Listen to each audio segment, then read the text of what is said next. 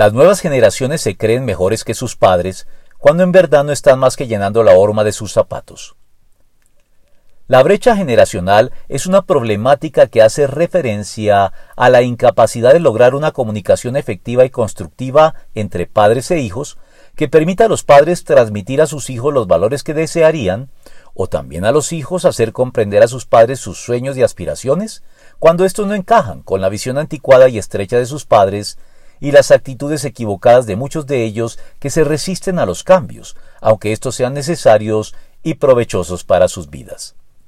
Sin embargo, a pesar de estas incomprensiones generacionales que llevan a que muchos hijos se desasocien de sus padres en ciertos aspectos particulares en que se consideran mucho más progresistas y de avanzada que ellos, al punto de sentirse mejores que sus padres en el balance general,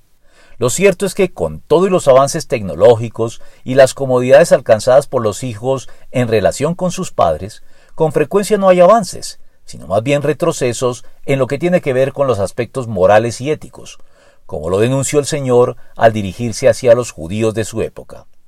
Hay de ustedes, maestros de la ley y fariseos, hipócritas, construyen sepulcros para los profetas y adornan los monumentos de los justos, y dicen, si hubiéramos vivido nosotros en los días de nuestros antepasados, no habríamos sido cómplices de ellos para derramar la sangre de los profetas